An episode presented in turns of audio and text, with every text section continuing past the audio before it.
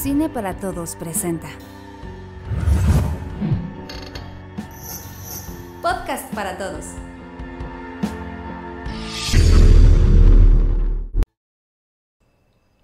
Bienvenidos, bienvenidos a un podcast más de Cine para Todos. Eh, en esta ocasión, no sé, no sé si tan, tan especial la verdad, pero estoy muy contento porque creo que va a correr sangre. Creo que vamos a, vamos a hacer un 2 a 1, eh, Miguel, para ponerlo en Me términos siento muy- en el Smash. Así es, güey, así es, te vamos a echar un montón, Diana, pero ahorita vamos a llegar a ese momento para platicar de la película que haría muy orgulloso a Carlos Trejo antes de tirar mi agua. No están Mira, tú viendo, me ya, estás ya. queriendo aplicar un Sí, sí, sí, quise- Carlos Trejo. Casi, casi te, casi te mojo. Sí, cuánta agresividad. Para los que nos están escuchando en Spotify y en Apple, casi le aviento mi agua a Diana en un lapsus. Eh, mi inconsciente se está manifestando. O tal vez fue un espíritu, tal vez fue obra del espíritu que me movió el brazo y eh, casi te. No, yo creo agua. que fue tu... ¿Cómo estás, Diana? ¿Cómo Yo andas? creo que fue tu odio, amigo, hacia mí, manifestado a través de ese vaso, pero no importa, yo los quiero mucho, aunque me echen un montón ahorita.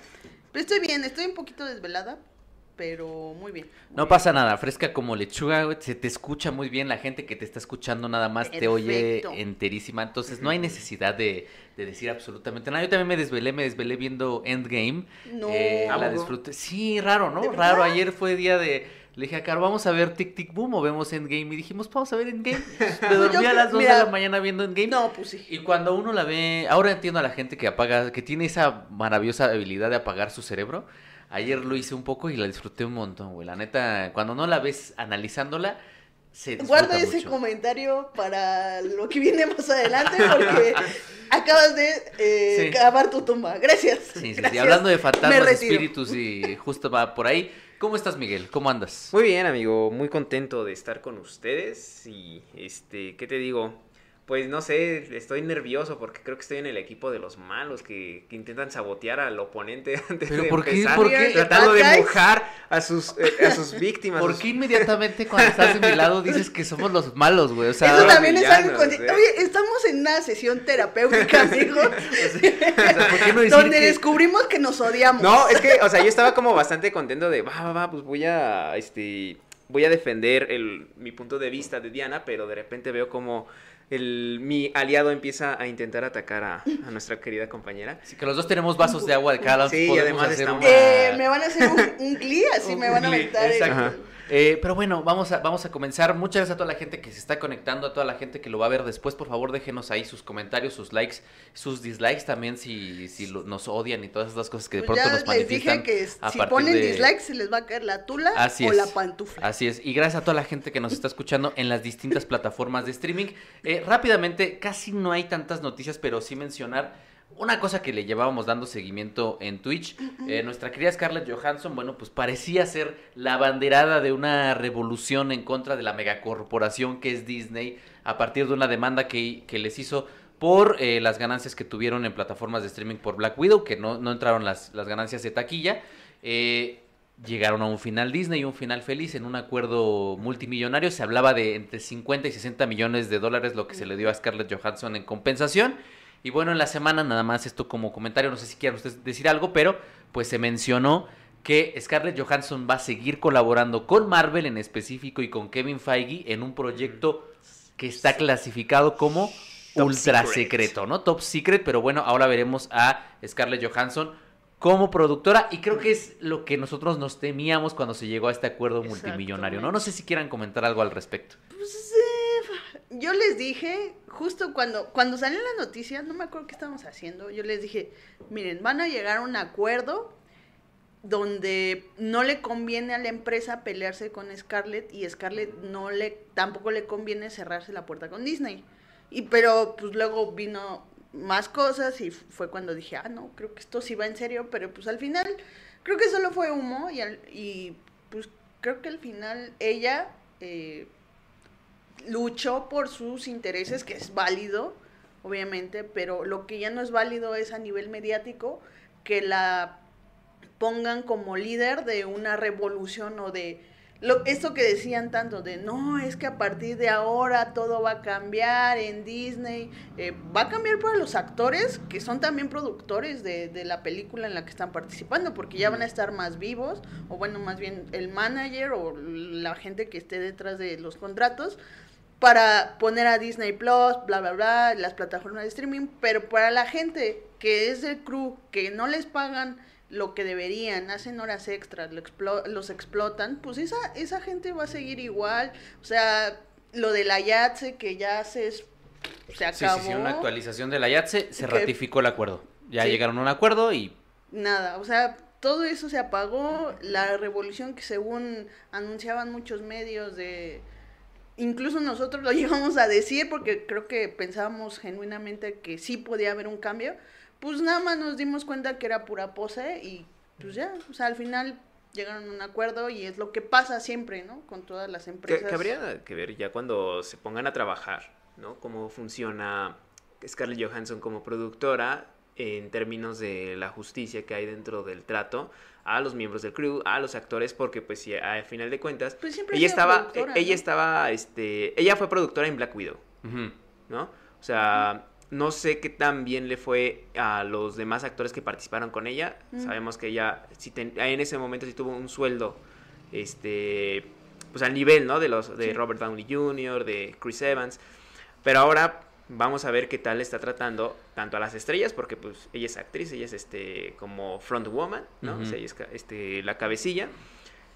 Entonces, esa empatía sí se verá reflejada con otros este con los demás artistas y en ese caso también ella como ha protagonizado ciertos este momentos, ciertos discursos, ¿no? Donde aboga por la justicia dentro de este los crew, pues ojalá y se vea reflejado, ¿no? O sea, que su papel como productora no solo sea eh, de escritorio, no solamente sea de crédito, sino también se vea reflejado, ¿no? En el trato Yo creo que va a ser equitativo. Y que incluso ha luchado también por este tema de, de, uno de sueldos más equitativos para la mujer. O sea, ella es una de las principales defensoras de que se les pague mejor y ella, una de las pocas mujeres que ha logrado tener una retribución muy similar a sus contrapartes masculinas. Entonces sí pues ahora va a cumplir con esta función. A mí tampoco me gusta esta idea de salir públicamente a decir que son tales o cuales, porque sí hubo ataques ahí, declaraciones cruzadas en donde se, se, sí se le fue un poco ahí eh, a Scarlett comentarlo. Al final llegan a un acuerdo, porque como bien dice este filósofo que ya volvió, MC Dinero, pues el dinero es dinero, y al final, o como dijéramos por acá, con dinero, pues baila el perro, y pues ya llegaron a un acuerdo y ahora será productora. Y, y bueno, ya no quiero hablar del tema que sucedió en la semana, porque sí, le, preguntaba a Jerry y pues ya lo sangramos demasiado, que es el de Spidey. No voy a hablar de ese tema, pero me recordó ahorita un poco eso, ¿no?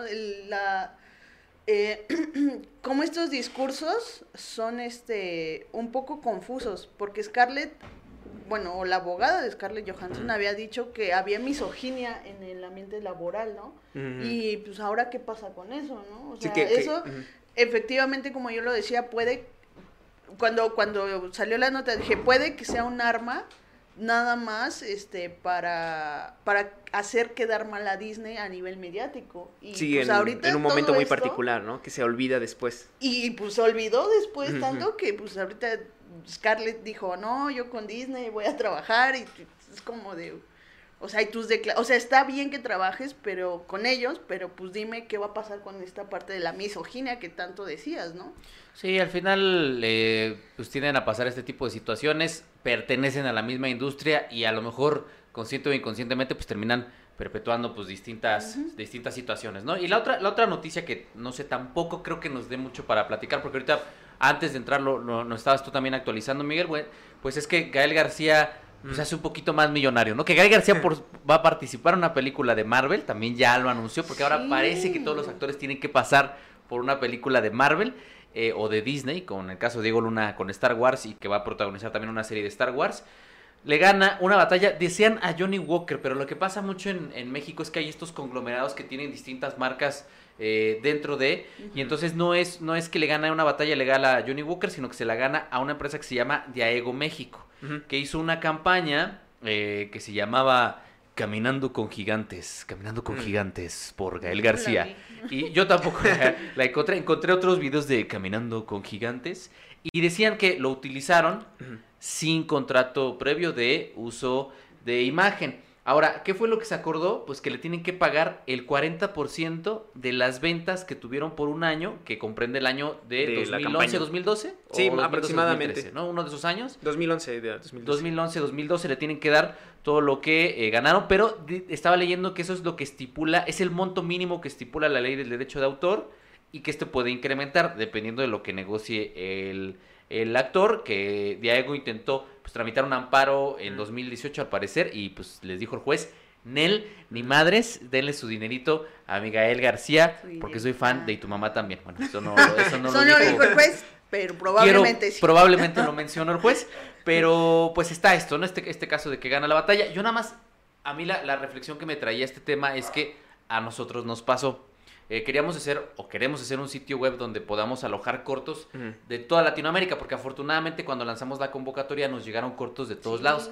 Desafortunadamente nos dimos cuenta que hay un problema, una falta de conciencia legal, por decirlo de De alguna proteger manera tu obra. de proteger tu obra. O sea, nosotros, evidentemente, porque queremos hacer las cosas bien y no queremos que nos pasen eh, cosas feas. Por favor, no. Por favor, que tengamos demandas de que, oye, es que estás poniendo nuestro corto y tal. Nuestra responsabilidad como exhibidores, por decirlo de alguna manera, es tener un permiso de exhibición de esos cortometrajes. Nos hemos atrasado casi un año Mm. por una sencilla razón, que es que de los 300 cortos que recibimos, no sé cuántos fueron, pero fueron muchos, seleccionamos como 60 y de esos 60, solo uno tenía registrada su obra. Entonces sí nos, nos dimos cuenta de que es un común denominador, pues que en, en la parte autoral, en la parte artística, muy poca gente es consciente de todo lo legal. Y qué bueno que un actor pues está poniendo estos temas ahí, ¿no? De, a ver, están utilizando mi imagen, agarraron un clip, o yo no sé qué fue porque no encontré el Fue, video. fue un comercial, este, ah, también tiene Diego Luna uno parecido, ese sí lo pueden encontrar en YouTube, donde muestran varias fotografías y fragmentos de sus películas y entre esas fotografías también estaban imágenes con su familia. Entonces, si Wow. no Mm. está firmado ese, ese permiso, pues entonces hay que proceder legalmente. Ahora, mucha gente no procede legalmente porque es un, porque desafortunadamente en México son trámites muy largos. Son procesos muy largos, muy desgastantes y lo más importante es que cuestan mucho dinero. Entonces mucha gente no le da, no le da seguimiento, digamos, a esos pleitos para no pues terminar ahí con un tema ya más que legal económico, ¿no? Entonces, afortunadamente él tiene el capital para poder llevar el proceso contra una empresa Y multimillonaria. darle seguimiento por años. darle seguimiento por años, porque fueron cuántos, Diez años, 10 ya. años No, fueron del pleito. Y afortunadamente ganó. Yo supongo que con lo que le va a quitar a la empresa va a ser muchísimo más de lo que se gastó. Pero bueno, ahí está ese tema. Fue la reflexión que a mí me surgió a partir de lo que, de lo que mencionó, de lo que pasó esto con Gael, pero no sé ustedes qué, pues, qué pensaron.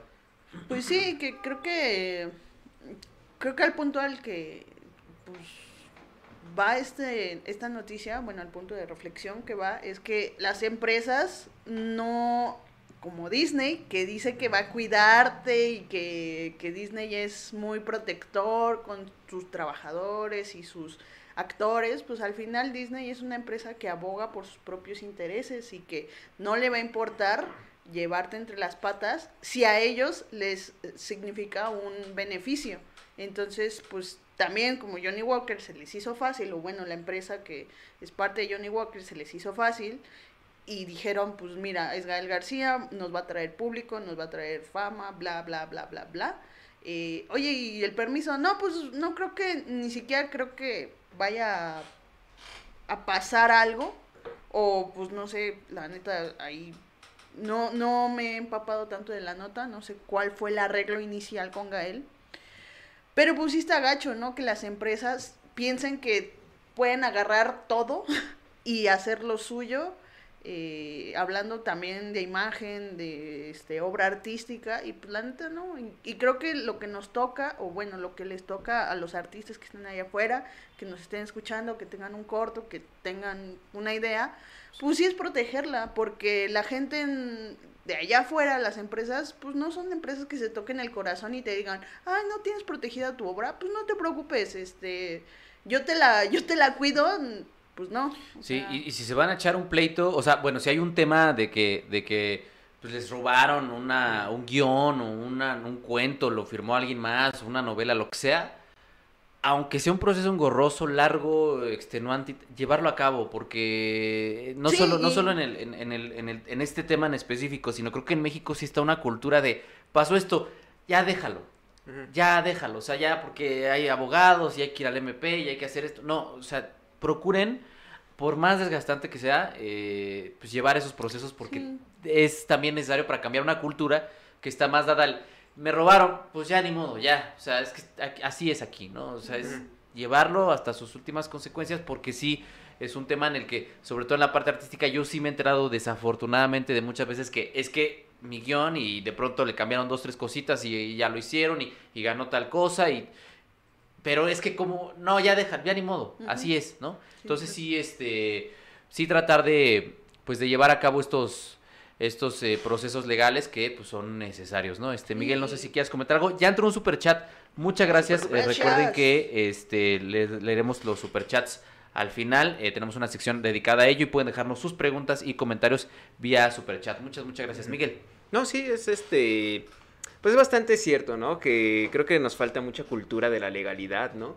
Y eso a final de cuentas nos termina perjudicando porque parece o nos empiezan a dar a entender que para poder defendernos de este tipo de circunstancias necesitamos tener cierto nivel adquisitivo, tener ciertas comodidades, ¿no? Estar conectados, ser ahora sí una figura pública al nivel de Gael García, ¿no? Que es ya también un ícono en Hollywood.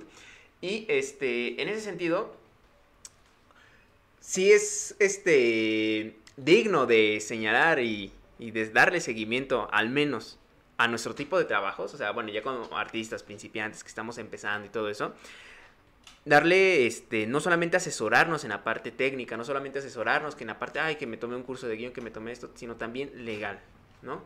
O sea, se convierte, al final de cuentas, es tu trabajo y lo tienes que tomar con esa seriedad, Exacto. ¿no? O sea, disciplinarte en ese sentido. Es mucho sacrificio, es verdad, pero así como también costó trabajo el aprendernos cierta teoría, del cine, también va a este, costar trabajo aprendernos cierta teoría de lo legal. Y ya nada más como para este, señalar, a mí me parece bien curioso de este caso de Johnny Walker, bueno, de, de la compañía de, Dia, de Diageo México, que buscaban ampararse eh, por decir que no era una campaña con fines de lucro, ¿no?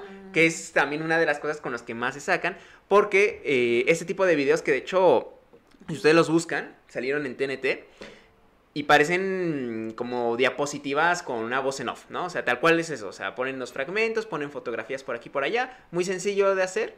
Este, y nada más poniendo la historia de, ay, esta persona es digna de que la admiremos, sé como él, ¿no? Y Mm. este, piensa en positivo y las Caminando con gigantes. Ah, vas a caminar hacia enfrente, siempre adelante, ¿no? Y girando y girando. Bueno, el chiste es de que en cierto momento eh, estaban diciendo, no, pues es que esto es para inspirar a los consumidores de Johnny Walker a que sean mejores personas, no para que compren más. Obviamente, pues les dijeron, no mames, este, con, esa, con, con ese argumento, porque final de cuentas tus anuncios siempre los cerrabas con Johnny, Johnny Walker, ¿no? Walker. Y es, es ese tipo de campañas publicitarias que, por ejemplo, hasta Food lo ha utilizado, ¿no? O sea, de hacer cortometrajes con, con Diego Luna hablando de lo bonito que es, que, que es ser hijo de, de una mamá, ¿no? O sea, que las mamás son lo más bello de este mundo. Y no parece que hablen de la salchicha food hasta que al final ya nos ponen food, ¿no? Exactamente. O Sí, sea- no, no es, un, no es un lucro como tal el comercial, pero tú sabes que va a llevar a la gente Claro. a cierto producto a partir de cierta situación, ¿no? Que te- Familiarizarte con la marca. Sí, exactamente. No, y, y además es bien curioso porque a otros actores sí les habían Pagado. pedido permiso. Ah. Sí les habían pedido permiso, sí les habían pagado. Este, pero a Gael García no. Tengo entendido que también con Diego Luna, con Diego Luna hubo un problema similar con su comercial, pero este sí, este, no, no fue tan escandaloso, o sea, creo que no se le quiso dar tanto seguimiento, eh, sobre todo porque culminó bastante rápido. Y con Gael García sí estuvo, o sea, ya, ya sabemos que iba a ganar, o sea, como que eh, ve- ustedes revisan los medi- este, medios del 2016 y todos ya lo declaraban como ganador a Gael García, pero se estaba parando la empresa. Y fue lo que hizo, pues, atrasar el proceso nada más. Sí, completamente. Pero bueno, pues ahí está lo de lo de Gael. Eh, la lección es pues, registren sus obras y, y sean eh, respetuosos también con los procesos legales, porque cua- no solo nada más es artistear y ya, sino que también hay un proceso legal para eh, pues dar a conocer su obra, porque también nos enteramos por ahí, por ejemplo, cuando fue este, este numerito del Festival de Guadalajara, pues que el 90% de las, de las obras que, que llegan es sesión de derechos. O sea, uno- ellos no pagan por el, el- por el, la exhibición de la obra, que también quizá deberíamos cambiar algunas de las cosas para que los cortometrajistas ganen algo, aunque sea simbólico, ¿no? Eh, no nada más el, ah, muchas gracias, te vamos a, a- a exhibir en el festival. Bueno, hablando de, de- de transparencia, porque esto tiene que ver con transparencia y situaciones legales, pues Netflix, Netflix hizo algo que yo no sé si a estas alturas sea raro, creo que era un paso lógico. Lanzó un sitio especializado en dar a conocer sus métricas, lo cual me parece muy interesante eh, y, y que la neta sí está muy desglosado. Tiene, tiene ahí algunos detalles que ahorita los voy a, los voy a platicar, principalmente uno que, que creo que podría funcionar para ser más transparentes todavía. Por primera vez en su historia va a transparentar sus métricas, cabrón. Por primera vez va a decir, esto se vio, pero trae truco, güey. Trae truco, güey. Es un nuevo sitio de internet al cual pueden entrar prácticamente desde el martes y que se llama es top10.netflix.com. O sea, top 10 con número, Mm. top10.netflix.com. Y lo más interesante es que sus métricas son dos, que ya lo habíamos platicado, que decía el país, ya no vamos a regir esta industria por la taquilla, la vamos a regir por likes. los clics. Bueno, Los- los Dicen, clics. primera métrica, watch time, es decir, horas vistas. Y segunda métrica, el número de cuentas que eligieron ese contenido en específico. ¿no? Es decir, cuánto tiempo lo vieron y cuántas cuentas eligieron ese contenido. No necesariamente como YouTube, que es vistas, ¿no? Vistas. Vistas, likes, comentarios, no. Es tiempo de, de reproducción y número de cuentas que lo eligieron. Nada más para cederle el, el micrófono a Diana y a, y a Miguel. Viene un desglose general eh, de todo, o sea, global, y viene un desglose por país. En estos momentos, al día de ayer que consulté la lista, el top 10 de México está conformado por grandes obras de la Betty la cinematografía Fea, mundial, grandes de producciones maravillosas eh, que nos llenan el alma, que nos llenan el, eh, que nos invitan a reflexionar. Número uno, Alerta Roja, que al parecer es la número uno a nivel mundial también, eh, protagonizada por Gal Gadot, La Roca y Mm. Deadpool, que ahorita no me acuerdo del nombre Ryan del actor, Reynolds. Ryan Reynolds. Qué duro es el amor, es la segunda obra. La tercera es Yara. La cuatro es una película protagonizada por Nicolas Cage que se llama 211. En el quinto lugar, uno de los favoritos de México y de Netflix, Adam Sandler con Una esposa de mentiras, que es una película que se estrenó hace como un chingo de años, pero sigue estando en el top Ok. 10 de lo más visto. Seis, el santo patrono de muchos de nuestros de nuestro público, Don Zack Snyder con Ejército de Ladrones. En, sex- en séptima posición, Más dura será la caída. eh, es un gran título. Ocho, Papá en Noel, que se veía de estas producciones navideñas eh, casi low Se budget. siente el aroma ya. Sí, sí, ya empieza a ah, oler. Fui la- al Walmart y ya había arbolitos navideños. Sí, Entonces, ya, bacalao. ya. la Navidad está con todo. Eh, Papá en Noel. En número 9, ¿quién lo diría? Tanto nos hemos quejado de la franquicia, pero está Transformers 5. cabrón. Transformers 5 en número 9. Ok. Y en 10, una obra maestra del cine internacional llamada Guerra de Papás. No. Guerra de wow. Papás. ¿Qué opinan de esta de este arrojo de Netflix por mostrarnos sus métricas, por mostrarnos sus números, por decir, miren, esto es lo más exitoso que tengo en la plataforma y por supuesto no hay cine no hay cine mexicano. En México hay otro tipo de cine, pero ¿qué opinan? ¿Qué opinan de esta de esta nueva eh, aventura que está emprendiendo el tío Netflix, como le dicen algunos? El tío Es que- Netflix. Es bien curioso porque, ajá, o sea, no sé si hay alguna película mexicana en el top 10. Dijiste que no. No, ninguna. O sea, es bien curioso porque cuando ves la taquilla, ves que los Warner y todas esas, esas empresas extranjeras dominan la taquilla, pero en el, en el, en cuestión de cines es porque no hay una, una, ¿cómo se llama? Una ¿Alternativa? alternativa. O sea, los cines exhiben eso porque pues, les genera dinero. Y ahora en Netflix, pues tienes la libertad de ver literalmente lo que tú quieras. Bueno, no literalmente, pero hay propuestas ahí de cine mexicano, esta Noche de Fuego, eh, no me acuerdo. Una película de policías. Una película de policías, por mencionar dos que me acuerdo las comedias románticas originales. Incluso comedias románticas. Y es bien curioso que no haya ninguna de esas ahorita. Pero o sea, como que ya nos hemos acostumbrado, perdón, como que ya nos hemos acostumbrado, no sé si ya, más bien, esa es mi duda, no sé si ya nos hemos acostumbrado al cine de Hollywood o qué está pasando, porque entonces ya no es cuestión solo de taquilla, o sea, lo que tanto decíamos, ¿no? Es que la taquilla se tiene que ver, este, se tiene que ampliar, se tiene que ver más cine mexicano, se tiene que abrir las salas, pero pues ahorita vemos y, y la gente no está queriendo ver cine mexicano. Y es como de, ah, entonces ahora la estrategia tendría que ser otra, formación, lo mismo, obviamente, formación de, de, de audiencia, formación de público, pero es, me resulta muy, muy curioso esto. Pues No tal sé. vez es la que- consecuencia lógica de 10 años, eh, o Más más, de de 10 10, años, eh, cerca sí, de ya, yo- yo 30. creyendo Sí, que estamos sí, en el 2001, no, no, no, es, curioso verlo, sí, ya cerca- verlo, verlo. cerca de 30 años del Tratado de Libre Comercio, en donde tú entras y, ah, cine mexicano, ¿no? Este, nah, ¿por qué? Y- o cine, ya no mexicano, de otros países. El top global está interesante porque hay, hay una película de, de Bollywood y hay una película coreana, surcoreana en el top global. O sea.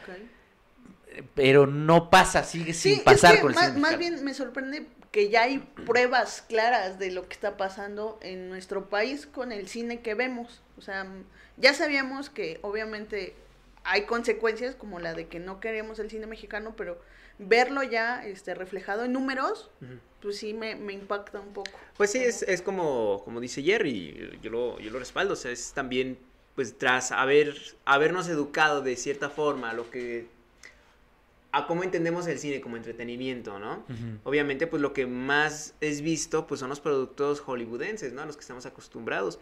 Y bueno, también hay que decirlo que, si no me equivoco, este top es así a nivel como histórico o es de la semana. Son semanales, Son son, semanales. semanales. Me, me fui semanas atrás y es casi igual. Es casi igual, Sí. pero Es casi también es cierto que cuando hay ciertas producciones este, mexicanas que llaman la atención, sí llegan a estar este, en, en altos puestos dentro del top 10. Evidentemente son como esporádicamente, ¿no? Y muchas veces pues son lo que también ya también estamos acostumbrados en cuanto a cine mexicano, que es la comedia romántica, ¿no? Y muy, muy rara vez propuestas muchísimo más arriesgadas, como fue en su momento, este, Ya no estoy aquí, ¿no? Que llegó a niveles bastante altos en México. Y, y bueno, o sea, se, se vio reflejado. Pero pues ya ahora, ¿cuál ha sido la última que ha sido arriesgada Una película mexicana? de policías. Una película de policías, estuvo, si entró en el top, no entró en el top. No entró, ¿eh? sí. Yo me fui a la semana del estreno. Justamente, justamente Mm. dije, a ver, tal vez por ahí. Y, y era, el- era el único, digamos, de alguna manera, eh, punto negativo que yo le veía a la plataforma. Que también me pasa con otra, con otras páginas que, que tienen métricas como Canacine. Que Canacine te dice, mira, este es el top 10 de la semana y San se acabó. Yo ya te informé. Pero si tú tratas de buscar por película cuánto recaudó, eh, que no esté en top 10, ya no encuentras esa información. O sea, como que dicen, la verdad es que desafortunadamente en México, si ustedes ven el tipo de, digamos, periodismo que se hace en torno al cine en Estados Unidos, pues tú tienes a la crítica, evidentemente. Tienes a quienes hacen reseña, obviamente, ¿no? Tenemos esas, esas dos cuestiones cubiertas, pero también tienes a quienes hacen trabajo periodístico, como, como gente de IndieWire que investiga, hace reportajes, etcétera, etcétera, etcétera. Y también tienes a los analistas de taquilla, que es gente que dice, oye, ¿sabes qué? Voy a analizar cuánto hizo esta película, cuáles son las proyecciones, cuáles...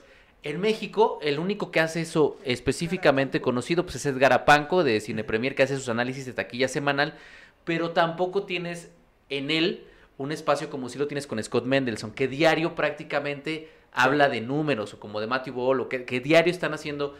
Apanco cada lunes te presenta su columna, saca sus corolarios, sus conclusiones y se Y se acabó. Entonces, Entonces, eh, eh, Vic me está mandando por ahí feedback del, del teléfono celular, Vic, hay que tener cuidado. Eh, está esta cuestión. A ver, en lo que Vic lo sube, porque creo que están escuchando doble. Ya. Avisen si, si escuchan doble, si ya lo, si la- ya lo oyen bien, porque ahí, por ahí pasó lo con, el, con la otra cámara, que es un teléfono. Pero bueno, eh, a lo que iba es, no tenemos esa tradición. Entonces yo supongo que las páginas tampoco te, te dan esa información tan desglosada, porque dicen, bueno, pues no hay analistas en realidad de métrica en México. Son muy pocos los que hacen análisis de taquilla, análisis de, de streaming. Entonces, lo que me pasó con Netflix es que no tiene un buscador específico de películas. Entonces, estaría muy bien que dijeras, quiero saber cuánto hizo una película de policías Mm. buscar Perfecto. una película de policías y ver sus métricas generales y sus métricas semanales. Claro. Desafortunadamente esa información no está. Entonces, eh, sí se vuelve problemático, digamos, de alguna manera, que no tenga esa información. Entonces, Netflix te da solo lo que más se vio, pero en realidad no puedes medir el éxito por producción. Entonces, no sabemos cuánto hizo una película de policías. Lo que sí sabemos es que, pues, no estuvo en No top estuvo 10 ahí. en Y de hecho, semana. es una forma, a mí me parece que esta jugada de Netflix es una forma como de medirse el ego, ¿no? Sea, de bajarse Con la el juego, y el juego del calamar, eh, verdaderamente sí significó un cambio positivo para Netflix. O sea, con- Sí, en- en, en en números, cuestión de ego, de están tan confiados que nos van a dar sus números. Que, que, ajá, que ya se transparentan, que, ojo, a mí me parece que de hecho eso es algo que debería de ser obligatorio aunque sean empresas privadas, este, ya que es el trabajo de, de múltiples personas Concuerdo. y pues sí tenemos esa transparencia en cuanto a números en taquilla, ¿no? Y creo que al menos ahora que lo está transparentando podría parecer un primer paso y espero que así lo sea, pero sinceramente más bien luce como una forma de decir, yo soy Netflix, yo sigo siendo el rey y aquí están mis números, hazle como quieras Disney Plus, hazle como quieras eh, Amazon Prime, no, no me llegas, ¿no?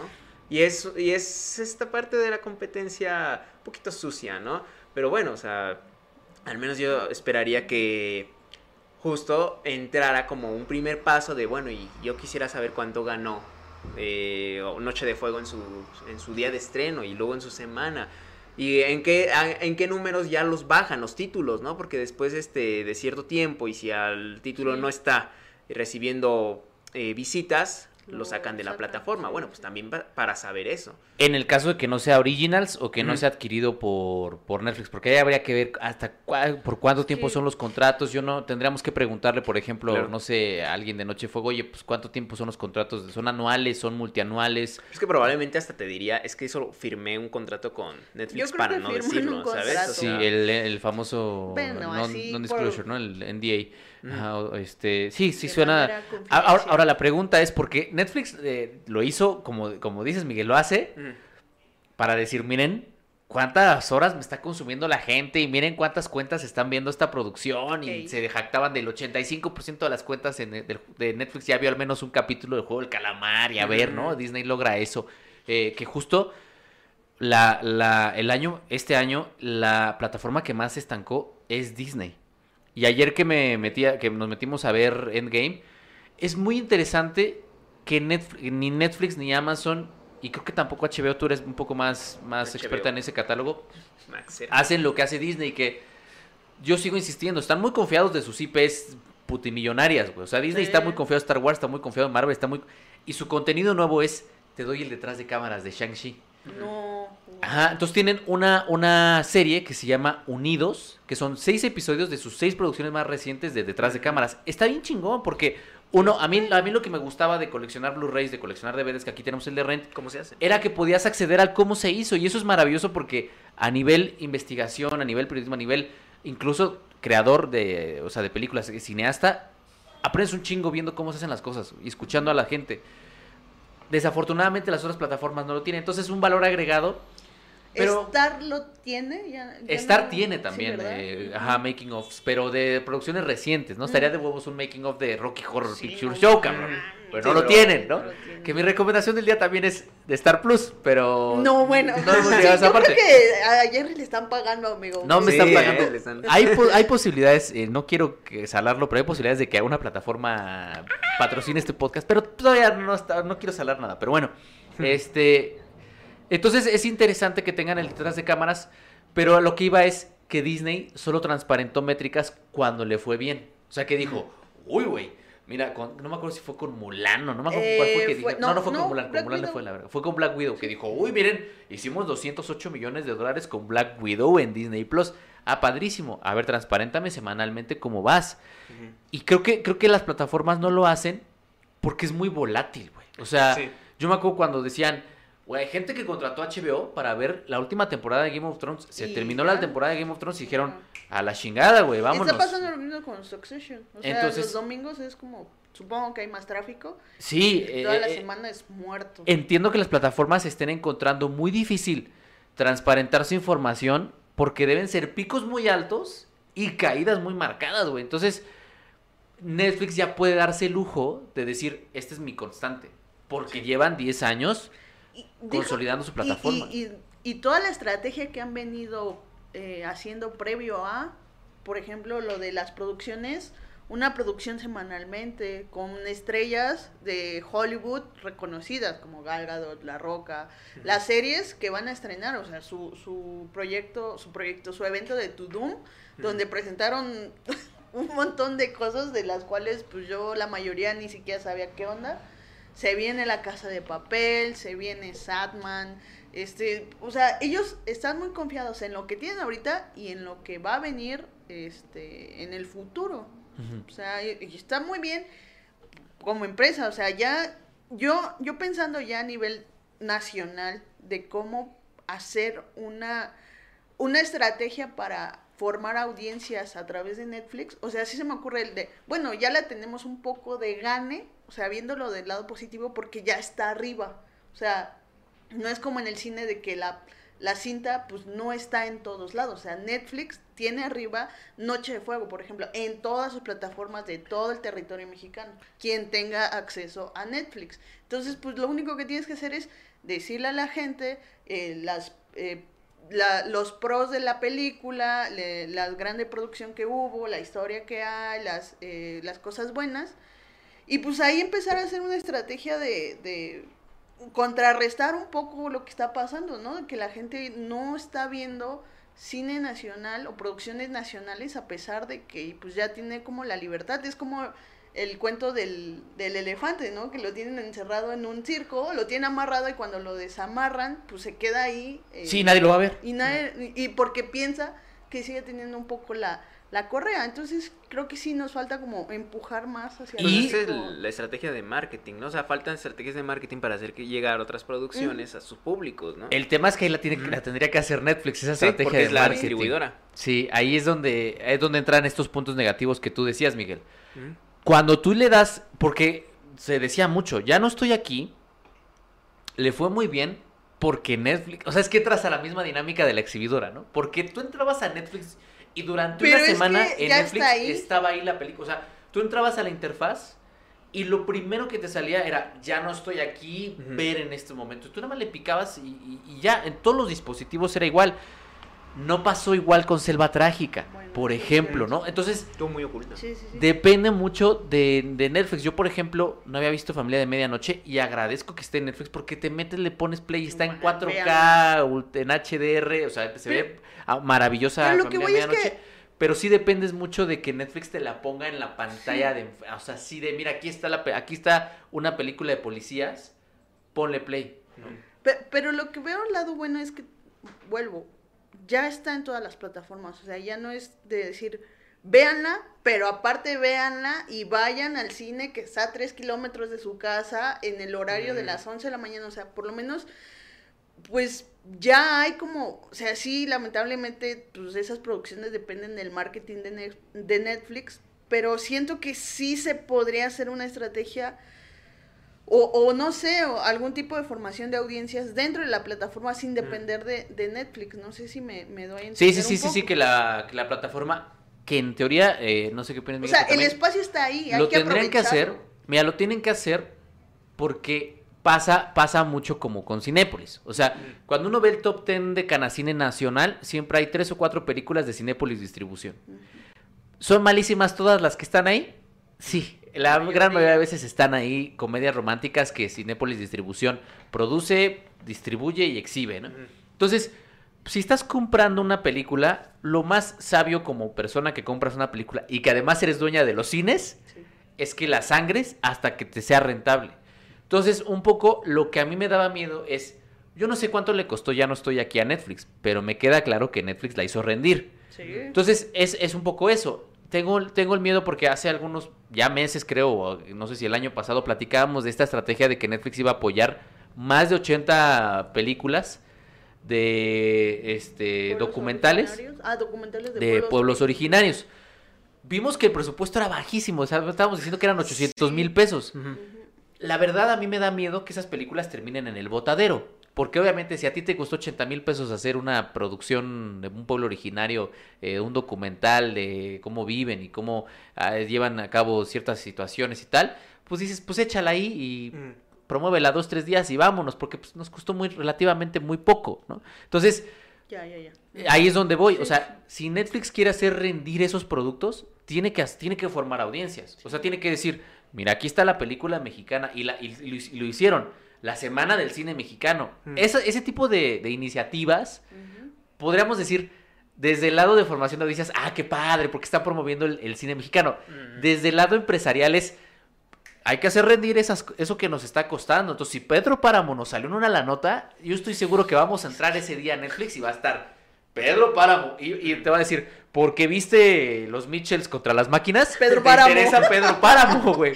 O sea, no, porque eh, tienen, desde la parte empresarial, desde la parte del dinero, pues tienen que hacer rendir también, dependiendo de cuánto les costó la producción. Es que, es que sí va a ser como, o sea, sí es complicado porque creo que depende de diferentes estrategias, ya que no solamente es el hecho de enganchar a la gente a que te vea por primera vez, sino de retenerla, ¿no? Entonces, saber qué público sí va a quedarse ahí hasta el final, ¿no? Porque bien, y eso creo que también ocurre y eh, los puedes recomendar mucho, pero si la película les parece aburrida a muchas personas, ¿no? Sí, la van a quitar. Ni siquiera van a terminar el cosa. primer acto y la, y la van a quitar, ¿no? Porque si sale to- totalmente de lo acostumbrado. Y, es que hablas de ya de, de otro tipo de cosas, ¿no? De puntos de ahora no me tengo que aguantar en salas a terminar de ver la película. Yo puedo Sí, quitarla porque lo en el quitar. minuto que entonces es otra cosa que añadir a la estrategia. Y, de y ese, y ese es como, no sé, a mí me parece un tanto preocupante porque,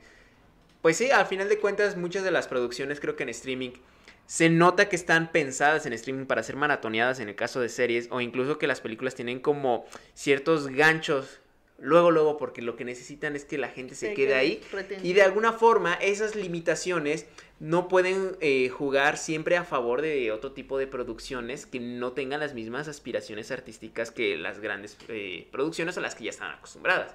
Entonces sí me parece que es un, es un tema delicado, ¿no? Porque a veces, por ejemplo, yo, yo me quedo pensando y digo, bueno, pues ¿qué será la, lo que quiere Netflix al apoyar con cierta cantidad de dinero? Eh, producciones que nos hablen de comunidades indígenas, si no, este, si la, si el presupuesto va a ser muy limitado, ¿no? Y si no estoy viendo que estén dándole gran difusión a Noche de Fuego, si no le dieron gran difusión a lo que fue Selva Trágica. No sé, es que hasta, o sea, no es como que yo quiera decir, este, o quiera poner así en, en un titular, ¿no? De, es que Netflix está eludiendo impuestos, ¿no? Haciendo este tipo de producciones. Pero a veces como que es difícil no pensar en ello, o sea, Que como- hubo un tema, ¿eh? Ya, ya se ahorita que lo dices, sí se mencionó que dentro de todo el paquete de, de impuestos que se metió, creo que fue hace un año, hace dos años, todavía no entraba a las plataformas y que estaban viendo cómo, pues de una mejor forma entra- entraban las que, porque recordemos que en México en estos momentos hay 23 plataformas de streaming, posiblemente más. Eh, que no están contabilizadas. Perdón. Entonces, eh, pues ahí está, ¿no?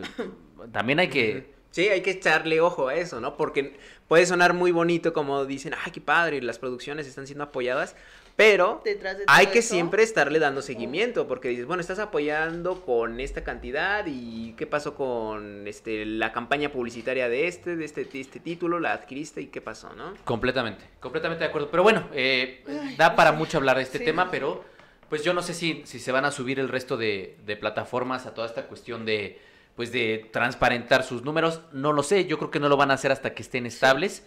eh, y la plataforma mexicana que tenemos en este país, que es Filmi Latino, pues justo una de las cosas que no están transparentadas, pues es eh, las métricas, ¿no? No sabemos cuánta gente está ahí, salvo lo que nos dicen año con año en el anuario estadístico. Muchas gracias a toda la gente que ha apoyado vía Superchat, ya vi por ahí algunos. Eh, recuerden que pueden eh, apoyar, mientras no tengamos patrocinadores, bueno, ustedes son nuestros patrocinadores, entonces por medio del Superchat ustedes pueden mandar preguntas o comentarios y en la última sección lo vamos a leer. Y ha llegado el momento de hablar de cartelera, que la gran salvadora de esta sección pues va a ser Diana. Ahorita les Es platico. verdad, eso sí. Hay Eh, que se estrenaron- voy a poner un casco de box. Fue una semana, creo que no tan abultada, porque la siguiente semana sí vamos a tener, a tener creo que siete estrenos, por ahí algunos muy grandes. Está Resident Evil, está Encant- Gucci. Encantado, está House of Gucci. O sea, se, se viene una semana Pesadita. eh, pesada que nos va a doler a nosotros en la cartera porque sale muy caro el cine. Pero bueno, eh, entonces la próxima semana es, la semana, digamos, fuerte de noviembre. Yes. Esta estuvo bastante floja, por decirlo entre, entre comillas. Es- hay tres, hubo tres estrenos. dos de ellas películas mexicanas. Eh, yo tengo que mencionarlo y pedirle una disculpa a mi profesor Daniel Blanco porque él fotografió Yo Fausto, que fue una película que salió con estrenos, un estreno muy limitado y no pude ir a verla a pesar de, a pesar de que me mandó dos pases VIP. Perdóname, Daniel, perdóname por favor, no pude ver Yo Fausto por un tema de horarios, te los hubiera dado a ti, tienes razón. Este, entonces no pude ir, pido una disculpa. Y se estrenó otra película mexicana que es Blanco de Verano, que es ópera prima de Rodrigo Ruiz Patterson. Patterson. Sí, es Y se estrenó Los Cazafantasmas. Entonces, antes de hablar de Cazafantasmas, el, Fantasmas. el legado, vamos a hablar de, bueno, vas a hablar tú, Diana, de Blanco de de Verano. Blanco de Verano, que tú sí tuviste Voy- la oportunidad de voy verla. A ver, voy a hablar, voy a ver, ¿eh? Voy a hablar muy brevemente de la película porque, amigos, eh, la vi, pero la vi hace como un año en el Festival de Morelia, si no mal recuerdo, cuando estuvo en línea, estuvo ahí disponible la película. Es una, es un comic of age muy fresco. O sea, creo que en México eh, últimamente yo he visto muchos comic of age muy... Muy buenos, este. No- Noche de Fuego es uno ¿Cómo, de cómo- cómo ellos. podríamos? Porque veo que tienes problemas, güey, con el cómic of age. ¿Cómo podríamos decirlo Lo- en, en español? Una película sobre la madurez, ¿no? Sobre, Sobre la madura- ma- exacto. sobre ma- de Gracias, maduración. amigo, por- eh, lo dijo Miguel una vez en un podcast y siempre se me va a quedar. Una película sobre el madurar, sobre la maduración. Sobre el madurar, sobre el... eh, bueno, eh, la historia es sobre un, un chico y una madre soltera. Bueno, el chico es hijo único, es varón. Pues la mamá está soltera, viven... No me acuerdo en dónde viven, eh, pero es este conflicto eh, que se presenta cuando estás de la adolescencia a la, a la juventud, digamos, ¿no? O de la, de la niñez a la adolescencia un poco. Este, tenemos a este protagonista, que es un niño que se la pasa, que es piromaníaco en algún sentido. Precisamente también creo que el no tener una figura paterna, pues sí le ha como dificultado el estar en sociedad un poco. Entonces, eh, esta película se desarrollan dos conflictos, el del niño, cómo maneja todo esto de no está mi papá, este, pues tengo que ir a la escuela, tengo que, mi mamá tiene un nuevo novio, porque pues también se presenta el conflicto de la madre, que como madre soltera, pues tienes Como que, te, derecho. como que te veo y te estás convirtiendo en Miguel, güey, con los spoilers, güey. Está bien, spoilea, no hay problema. No sé si mucha gente la vea, pero... Bueno, entonces es una relación de madre e hijo eh, muy bonita, de verdad creo que está fotografiada muy bellamente y eso no la hace simplemente bella porque creo que la historia también es muy bonita. El desenlace no voy a decir cuál es, pero se me hace uno de los más fuertes, melodramáticos, pero no cursis. O sea, es un poco, es muy difícil ser melodramático sin llegar a ser este casi casi ay llorar en pantalla no creo que este Rodrigo Rodrigo maneja muy bien el, el tono de la película y véanla o sea a mí el, el asunto de las películas de la madurez este en México creo que me está sorprendiendo bastante y esta es una gran gran película eh, si quieren vayan al video de Fernanda Solórzano que seguramente ella hablará más y mejor de la película de lo que yo lo estoy haciendo, pero solo les puedo decir que vayan de verdad porque se van a, se la van a pasar muy bien, los va a dejar con el corazón así chiquito, van a querer llegar a abrazar a su mami eh, o a quien tengan ahí de familiar, porque de verdad la película creo que también es sobre la reconciliación y sobre el fortalecimiento de los lazos familiares. Ahí está, Blanco de Verano, Blanco de este, Verano. que tuvo, un- ya saben, como Ganó este tipo de...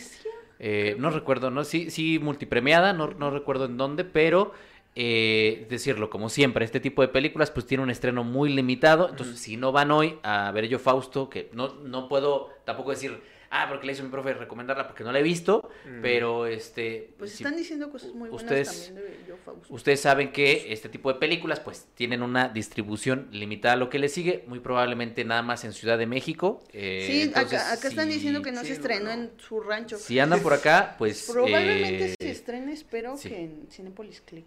eh, probablemente saldrá en, en. Click, pero bueno, eh, mientras si pueden ir a ver eh, Blanco de Verano o Yo Fausto hoy y mañana, pues serán los días porque probablemente no van a sobrevivir para la próxima semana, como sí lo hará los cazafantasmas. Entonces, Sí. Entonces, voy a apagar mi cerebro. ha llegado el momento, ha llegado el momento bueno, de como dijeran de como dijeran los españoles ha llegado el momento de pegar hostias. Ha llegado el momento de... No, la verdad, la verdad no, miren.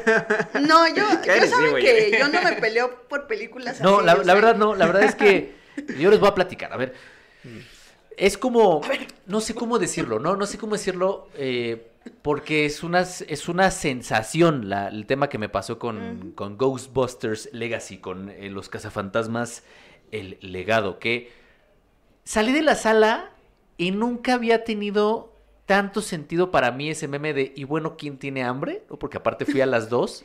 Ah, no, yo también Hab- salí con había, había un niño ahí con su papá y con, me imagino, su tío. Y ya fueron los mis únicos acompañantes en la sala. Y creo que los cuatro estábamos como. Ah, pues ya, acabó. No ma- o sea, ¿te, te fijas que son varias generaciones las que estaban ahí y ninguna le pareció... Puedo, puedo asegurar, eh, porque esa es mi primera lectura de la película. Puedo asegurar que quienes estaban ahí, si eran, el señor era más grande que yo. Y el niño, pues yo creo, o sea, yo creo que es este fenómeno no tan masivo como Star Wars, ¿no? Que llevas, que el Warsi del- revivir la franquicia. y lleva a su hijo y es como de a, otra vez- a partir de él y lo mío y unimos generaciones y vemos la película.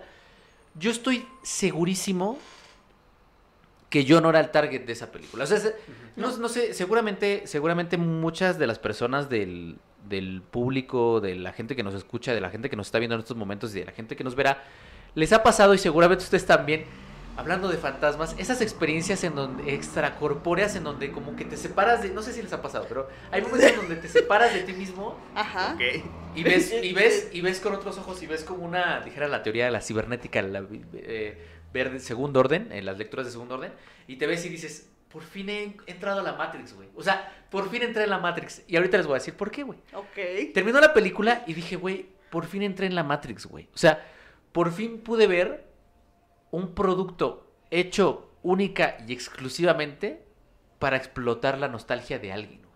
Pero por fin lo vi con, o sea, por fin lo vi, güey. Es por que como no era tu, como no era Ajá. tu, como tú no eras el target, lo viste desde afuera. Ajá, güey. Entonces, yo la neta ni soy fan de Ghostbusters, güey. Ni ya vi, o sea, sí vi las otras películas. La de esta Kirsten Wiig me parece horrenda, güey, a pesar de que tenían un supercast. Las primeras dos, ah, están bien para hacer películas de los 80, pero esta la vi y dije, seguramente ese diálogo refiere a alguien. Y la gente que vio esas y que es fan a muerte de las películas dijo, sí, güey, ah, qué padre. Seguramente ese personaje refiere y alguien se emocionó. Yo no. Entonces, como yo no cachaba todas las referencias que estaban mandando, y yo no cachaba esos simbolismos, y no cachaba esas, esas, esa nostalgia, me aburrí, güey.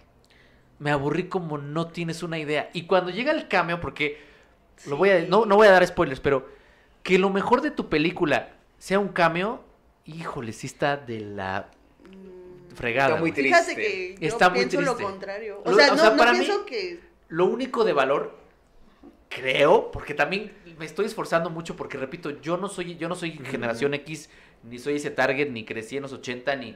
Ni la veías de niño así con la ilusión No. de. Sí, yo crecí con Jurassic. Park, güey, ¿no? Con Ujú. Ghostbusters, ¿no? Entonces yo estoy seguro que cuando los Gen X señores, cuarentones, este, vieron a esos personajes en ese cambio, fue de. ¡Oh, no mames, güey! Este, oh, es que son esos güeyes. Yo vi y dije, verga, güey, ya esos, esas personas ya, ya, este, ya que se jubilen, güey. No mames, güey. Sí, Entonces yo, me- yo, me yo en lugar de emocionarme, me preocupé por la integridad de las personas de eso ese en cambio. Macho, ¿eh? Ah, Eso. sí, también, también. Entonces, eh, híjole, me- de, de todas las películas que hemos estado platicando en la nueva etapa del podcast, tengo que decirlo que ha sido la más, estoy buscando la palabra, estéril en lo que me provocó. O sea, no me provocó, y me duele decirlo, güey, pero no me provocó absolutamente nada, güey. No te movió ni un pelo. Nada, güey. O sea, ya no me quiero yo centrar en si la estructura, porque sí me parece que es una, una película con un primer acto aburrido as fuck, como dijeran los gringos, con personajes que se me desdibujan, salvo la protagonista, que me parece que es un personaje bien bonito. Es que Ujú. justo. Todos los demás se me desdibujan horrible. El, el niño de Stranger Things. No, él nada más dijo. Es- mm, Vino a hacer. Fue a cobrar, Vino no a, Fue a a no hacer cobrar, nada. sí. el Fue a cobrar, el morro de Stranger Things fue a Fue, cobrar. a- fue a recordarnos que Que el- estamos en el boom de la nostalgia ochentera. que estamos en Hollywood y Sí, que se viene la nueva temporada de este, Stranger Things. se me hizo muy sosa, no me emocionó en lo más mínimo y salí de la sala, le dije a la señora este, que está ahí, dije, ah, muchas gracias, hasta luego, y salí dije, bueno, ¿y ahora qué hago, güey? O sea, Ajá. no me movió nada, güey, pero nada, nada, nada, güey. Sí, te entiendo. No, no, y fíjate que eso que dices que a la generación X, o a sus fans, ¿no? Que crecieron de mocosos viendo estas películas, este, a mí sí me tocó una sala no llena, pero sí con varias familias, y entre ellas sí señores que llevaban a sus hijos, y muy chiquitos, de hecho, y se emocionaban un montón y les decían, híjole, hijo, esta es, o sea, le, le hablaban con la ilusión, ¿no? Y es que efectivamente, pues la película sencillamente es un comercial de juguetes, ¿no? O sea, es un, es un póster de lo que alguna vez fue esa película y de lo mucho que emocionó a los niños de los ochentas y nada más, ¿no? O sea, es, es, es este, una carcasa hueca, sinceramente. Sí, güey. Y es verdad que la protagonista, a mí, por ejemplo, en un inicio veo al niño de Stranger Things, ¿no? Dije, ah, mira, tenemos a nuestro protagonista, se ve como el niño genérico de los ochentas, ¿no? Pero ahora en, situado en los 2000 Luego vemos a su hermana, ah, mira, la niña genérica nerd, súper inteligente, algo pedante. Ya cuando se desvía a que ella es la protagonista, bueno, ya cuando nos revelan que en realidad ella es la protagonista, me emocioné, pero aún así la sentí muy... Bueno, es que su trama no, no, no podía explotar ella su, su, este, su personaje. ¿sabes? O Sí, sea, porque justamente el problema es que a este personaje femenino, que es muy interesante, lo anclan a un personaje masculino de la saga de los 80, otra vez en ese intento muy, muy, eh, que, porque no soy fan de la saga, no entendí, y que cuando dicen, es que es nieta de tal, ¿por qué, por qué ella tiene que ser, por qué ella tiene que ser Ujú. a partir de ese personaje y no ser ella sola? ¿Sí me explico? Sí, está muy relegada, está... Ajá, o se sea, ve es- muy pálida en la película Ella por estar bajo la hasta sombra. la hora de este en el que dicen, es que ya es eso por este.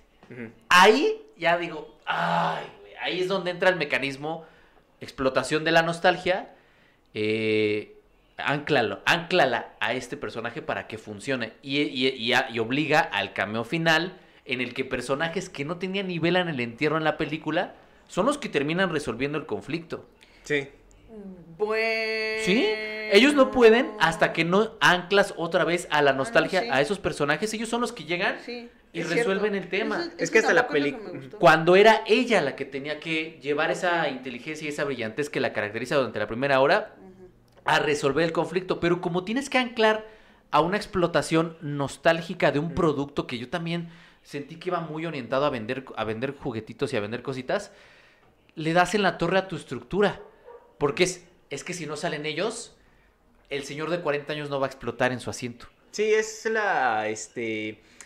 La película es incluso hasta insegura de lo que está haciendo como homenaje, ¿no? O sea, sabe que su No homenaje no, acuerdo. No, no llegará a lo salseado que están los recuerdos No, de sus fans. Yo sí, yo sí estoy muy... es- O sea, y, es que- y entonces necesita llevar en el clímax, ¿no?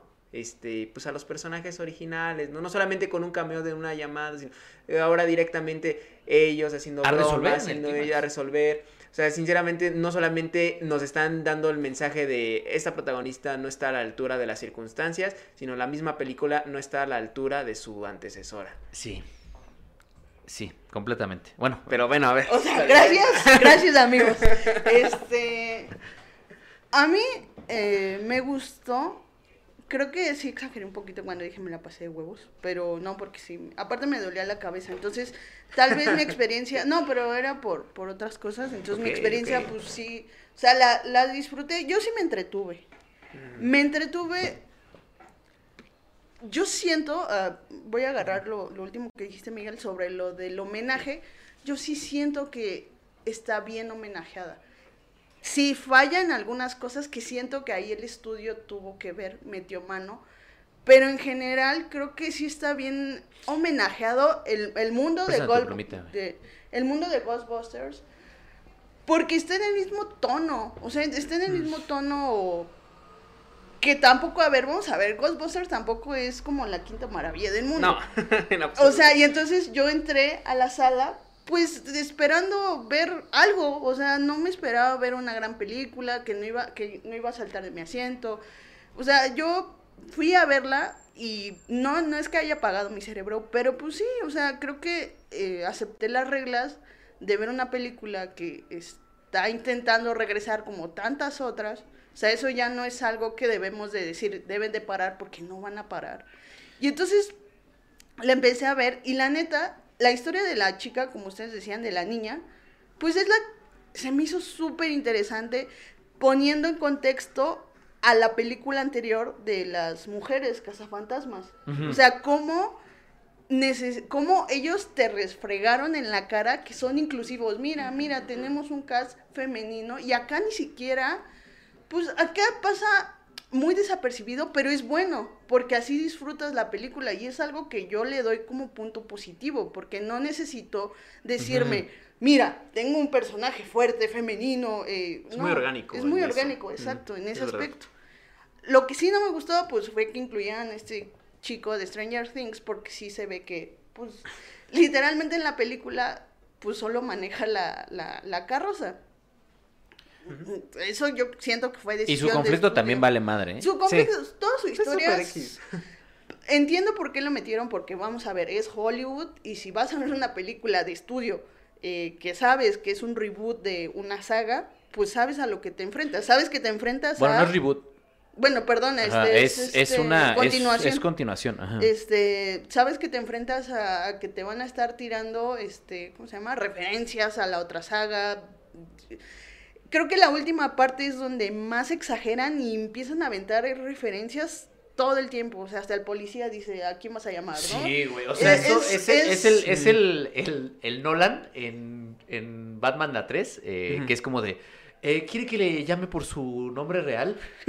Robin, ¿no? es como de, ¡oh, ese güey Robin! O sea, es, es ¿a quién vas a llamar, hija? No, híjole, ay, no, es que... No, pero es que, ajá, pero es que vuelvo al punto, o sea, creo que yo, o sea, tómenlo como una opinión sesgada o como no, una no, opinión... No, no, o sea, a ver, todas las opiniones, todas las opiniones están sesgadas, o sea... Yo, yo, sí entré como, o sea, no sé cómo fue su, su experiencia, pero yo, eh, espérame, yo fui en ese plan y me la pasé, me entretuvo, o sea, no me la pasé de huevos. Sí me reí, me reí en la parte donde Paul Roth está con la vieja que se quita el vestido. O sea, porque dije, no mames, esto, es, ridículo, pero ridículo bien hecho. Y esto que quede claro, ¿eh? Yo no voy a ver Ghostbusters, güey, esperando, esperando encontrarme con, una película de policías. O sea, el que piense que nosotros vamos a ver Ghostbusters, güey, esperando Noche Fuego, con todo respeto, no mamen. O sea, yo fui a ver Ghostbusters diciendo, güey, me voy a entretener porque, es, porque era, por ahí iba también mi crítica. O sea, la película va muy, en la línea de los Goonies, va muy en la línea de ET, va muy en la línea de Super 8 para tener referencias más recientes. Perdón, pero no se acerca ni tantito a ninguna de las antes mencionadas. Vamos a poner una película que no está considerada por el Vox Populi una obra maestra. Super 8 es una película de morros yendo a encontrarse con lo inesperado, con lo, con lo eh, paranormal, con lo sobrenatural, para decirle de alguna manera. Es divertidísima, güey. Y es lo mínimo que le estás pidiendo a la película. Yo no voy a ver eh, Ghostbusters esperando encontrarme con Her, que es un póster que tenemos aquí. Voy esperando una aventura de morros divertidísima. Lo que encontré fue un producto destinado a explotar la nostalgia de cuarentones. Pero es que yo creo que no, que lo que hizo Jason... Eh, Ahora, ah, ah, Yo, iba a debatir ese punto, porque tú dices que se metió mucho el estudio. Lo interesante es que no la financia un estudio. ¿La financia él? La financia Iván Reitman, que es ah, papá de Jason Reitman. Es que Entonces, iba eso. Eh, yo, yo voy para allá. Yo la neta sí siento que no fue que el estudio le dijera, oye, acuérdate que hay que vender juguetitos, sino que fue... O sea, es, pues sí, o sea, y lo mencionamos cuando con Mank. Es tanta la devoción que le tenía Fincher al guion de su papá. Que no le cambió nada. Que no le cambió nada, güey. Cuando era un guion que la neta también tenía algunos temas que puedes decir, ahí se le pueden mover cosas. Yo acá siento que hay una devoción tan fuerte de Jason Reitman y qué chido, güey, que la neta quiera a su jefe Porque esas son las relaciones chidas, ¿no? Cuando este, familiarmente no, tiene, no es como, no es como de, ah, mi jefe me hizo tantas cosas. No es como Duncan Jones con su papá, ¿no? No es como Duncan Jones con... con No como dice, mi Luisito, papá buen Luisito. Rey. mi papá es un Luis chingón. Miguel. O sea, Iván... Exacto, güey. Perdón, mi referencia. No es, no. Luisito, no es Luisito Rey este, con su, Ajá, con con su. O sea, con su, con con Luis su hijo, Miguel. perdón. Iván Reitman eh, sigue activo, sigue produciendo, produjo la película. Y yo sí siento que Jason Reitman dijo, jefe, no mames, te rifaste, güey. Voy a, a llevar todo esto a cabo, ¿no? Y, y sí se nota. Y, y lo otro que quería decir, que mencionabas, y ahí va mi punto, güey. Ahí va mi punto principal, güey. Los cazafantasmas es una sátira de los comerciales ochenteros de llámanos y ra, ra, ra, ra, pero con fantasmas. Y funciona re bien, güey. O sea, Ghostbusters 1 y Ghostbusters 2, Bill Murray es top, güey. Porque ese güey es el mujeriego, es el... O sea, son personajes caricaturizados y funcionan. Y acá se toma tan en serio la película por varios momentos que se siente bien cabrón en los minutos finales cuando hay estos cambios que son dos tonos bien diferentes. Incluso algunas bromas de uno de esos personajes es como de, ay, no sé, como que, ay, como que tal es la película. Como, Sí, yo- como- yo también, Como que aquí no. Y fíjate, el, Entró el así de cambio, repente. tú dices que es lo que funciona en la película, yo digo que es lo que me bajoneó de la película. No, no, no, yo no digo que, yo no digo- o sea, yo digo que lo mejor que, que para mí lo mejor que tiene la película es, Es ese cambio porque es justo está en el tono de Ajá. las películas anteriores. Pero no funciona porque El- esta película Ajá. no está en ese tono. Pa- para mí Es no me es- funciona eso. Y bueno, ya hablando de la dirección, que es lo que quería hacer a continuación. O sea, a mí me encantó que, que Jason ocupara CGI y ocupara diferentes técnicas, pues. El CGI y el moped, el moped que al principio se encuentra con este Paul Roth. O sea, dije, no mames, o sea, por eso te digo que sí le tiene tanta devoción al trabajo de su papá que lo respeta y respeta eh, la forma en la que se hizo Ghostbusters, eh, que no se fue tanto, tanto al 100% del CGI. Y creo que eso también, quizá por eso me ganó la película, porque dije, en estos tiempos donde ya todo es CGI, donde ya los directores ni siquiera piensan en, en tener un poquito más de creatividad y decir, pues vamos a crear un escenario, vamos a crear maquetas, bla, bla, bla. Ver que Jason por lo menos tiene esta... Es eh, trabajo artesanal. ese trabajo artesanal o tiene por lo menos la, la voluntad de hacerlo, pues sí, sí me, sí me generó como, pues buena onda, ¿no? Una buena vibra, por eso digo que yo, yo lo, lo digo, que mi opinión es un poco sesgada, pero pues son cosas que a mí sí me, o sea, sí me llamaron la atención y por las cuales yo sí pongo a Ghostbusters, no como la mejor película, pero como una película eh, que está bien, o sea, creo que quiso hacer algo diferente con, a, nivel producción. Yo sé que una película no se debe de eh, calificar 100% por eso, pero creo que pues algo de, de crédito se debe llevar por eso.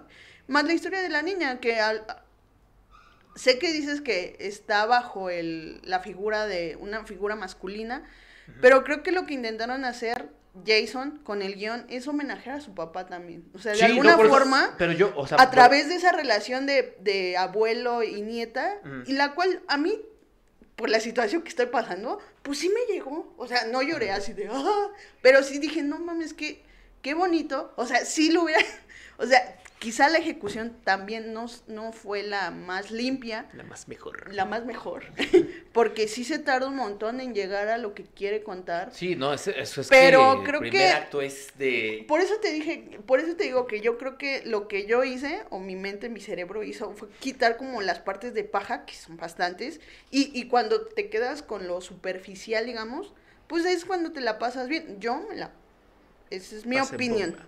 Sí, Ya. no, yo, y reitero, yo creo que ni tú, ni Miguel, ni yo vamos al cine a ver Ghostbusters, güey, esperando que nos den No, una, hablo desde una mi película de experiencia, Jim claro. Jarmusch. Sí, güey. sí, sí. Yo fui, esperaba a Tarkovsky. ayer. sí, yo estaba, yo, yo fui esperando a ver Solaris, güey, no me dio Solaris, no mames, hizo Reitman, güey, ¿por qué no me diste una de las mejores ciencias ficciones en la historia de la humanidad?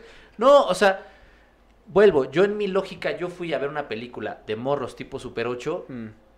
y, y me aburrí. Y me aburrí y salí y no sentí absolutamente nada por nada de lo que estaba pasando. O sea, y esa es mi decepción, digamos, por, por llamarlo de alguna manera. Ahora, perdón, y, y yo sé que muchas veces dicen, güey, ahorita lo, lo, lo pusieron, digan algo bonito.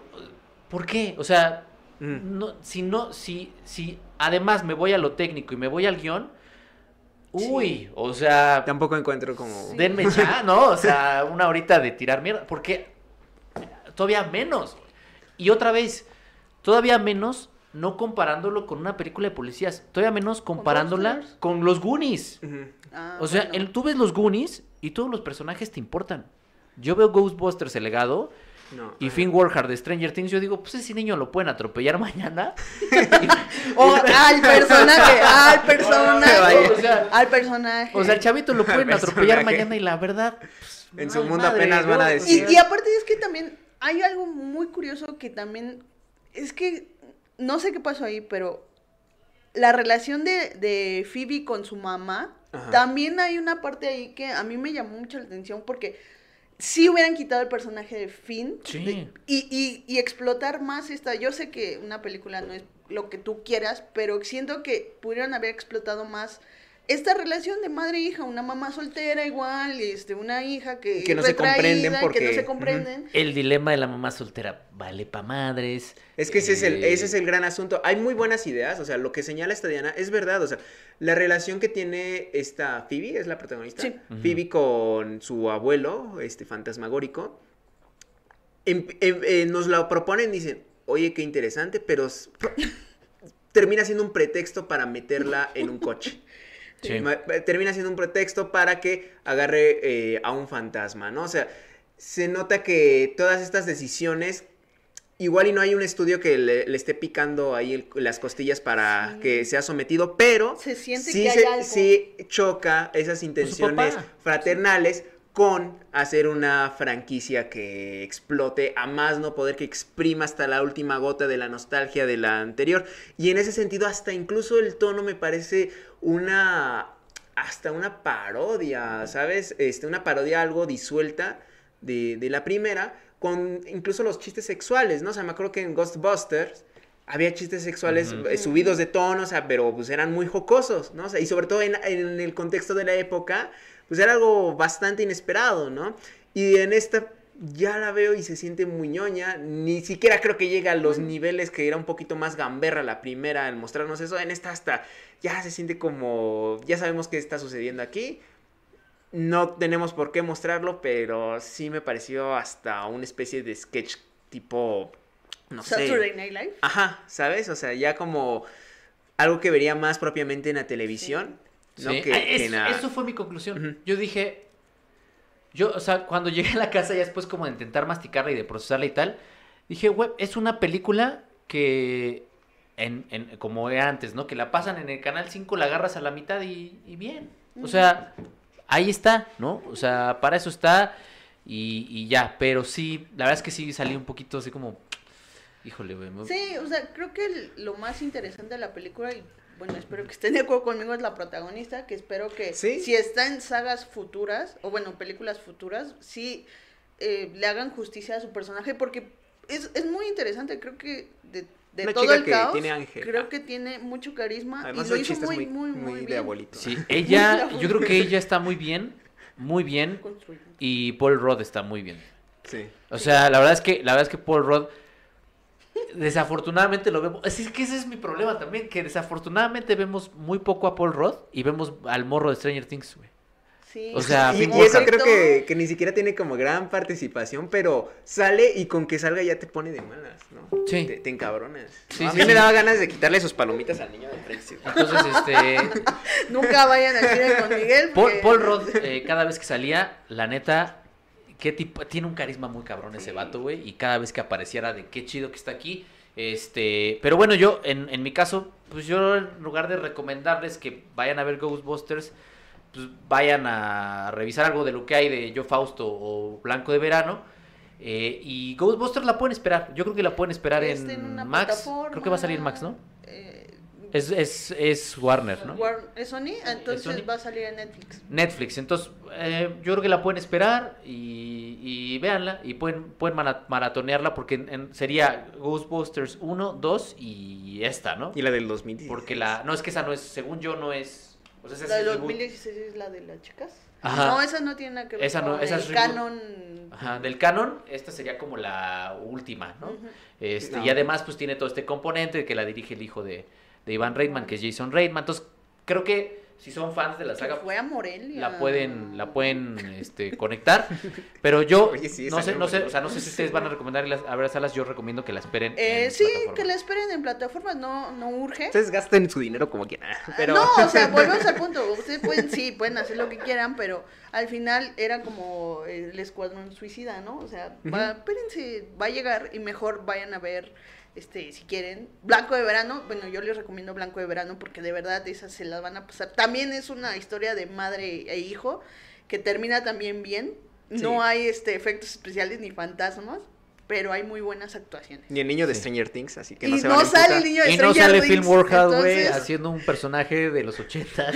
O sea, ya, güey, ya, por favor, ya que se acabe el Stranger Things verso porque... Pero viene como director el muchacho, güey. Sí, sí, sí, sí. Eh, pero bueno, vámonos con eh, recomendaciones en plataformas de streaming. ¿Qué nos traen esta semana? Ahora sí tuviste chance, Diana, de Sí, traer recomendaciones eh, en plataformas de streaming. Sí, sí, sí. Les voy a traer, ayer se estrenó justo, creo que sí fue ayer, la de una película dirigida por Lin Manuel Sonidos de ciudad para, Sí, para este, eh, Ambientar. ambientar. No, a ver, es una película dirigida por Lin Manuel Miranda que se titula Tic Tic Boom. Es un musical que habla sobre, eh, bueno, está basado en la obra musical de John Lass. Ay, caray. La satera. No, Larson, perdón. No, Larson. Jonathan Larson. Jonathan Larson fue un compositor eh, muy famoso en los años noventas porque dirigió este pequeño eh, musicalito que es muy popular que se llama Rent. Y pues eh, Tic Tic Boom fue una obra escrita por él, auto, bueno, semi autobiográfica la película porque Luis Manuel Miranda y el, el guionista de Dear Evan Hansen eh, participan, entonces ahí como que echan su cuchara. Es una película muy entretenida, o sea, aquí también va a entrar mi sesgo porque yo amo Rent, yo amo a Jonathan porque creo que es uno de los compositores más eh, que, que dice las cosas sin tapujos y creo que para esa época donde se estrenó Rent, creo que sí fue muy importante eh, la historia. Eh, y entonces a mí me...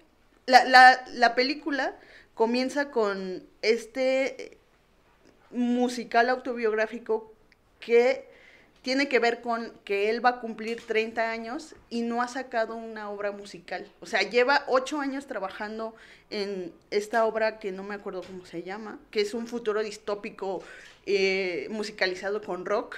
Eh, y no la puede producir y no ha, no, no ha encontrado más bien a productores que la quieran producir y ha estado trabajando y trabajando, pero pues es cuando se pregunta, pues, ¿qué hago con mi vida? La vida de artista vale la pena en Nueva York y si mejor me voy a trabajar a una empresa de publicidad. Entonces, yo, lo, yo la fama- familiaricé más con Inside de Bob Mm. Burham, porque pues al final creo que Bob Burham también se plantea muchas cuestiones obviamente con el contexto de la pandemia, sobre sí mismo, sobre lo que está haciendo, sobre su arte y sobre qué sigue para él. Entonces, John, Jonathan, Le- ¿qué dije?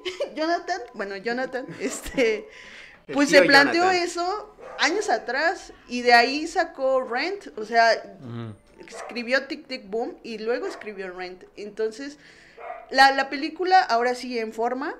Me gusta mucho porque creo que no he visto la última, el último musical de Luis Manuel Miranda, que es In the Heights. No sé Mm. qué tan aburrido esté y por qué es aburrida, porque según Jerry, eh, bueno, su opinión es aburrida, ¿no? Jerry es... Pues no Jerry. aburrida, pero eh, Cansada. tiene un tema. No, ¿sabes qué tiene? Y lo platicaba en un podcast que también coincidía yo con, con Caro.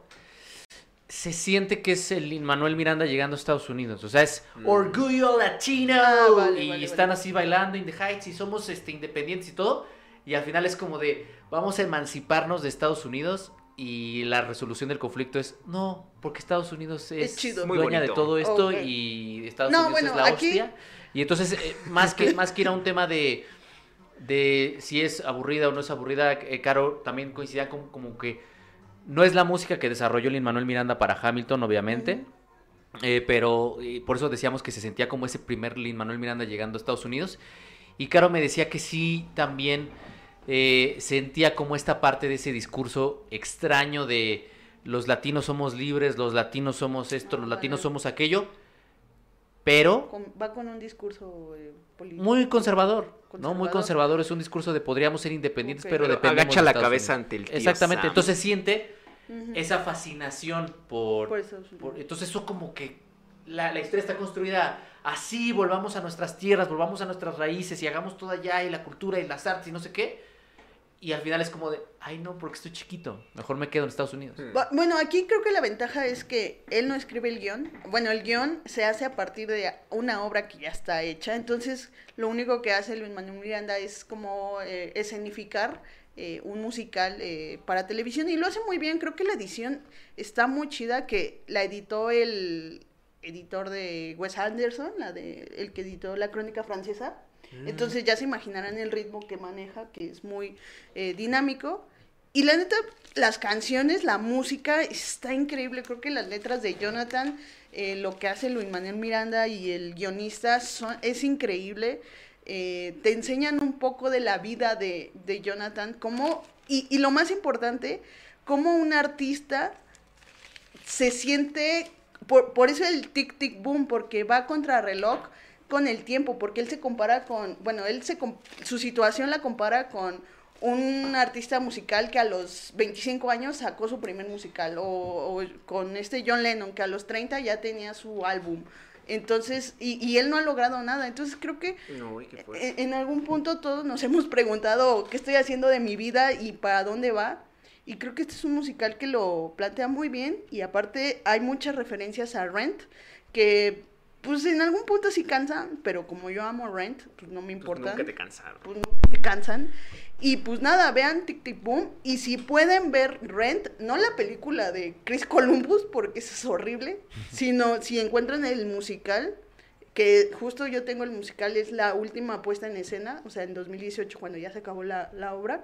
Si la encuentran el musical, vean mejor el musical, porque es una, Una chulada. chulada. O sea, sí sería bueno haberlo visto primero para... Pues no, o sea, puedes ver la obra de John. Se me olvidó el nombre de repente, el apellido.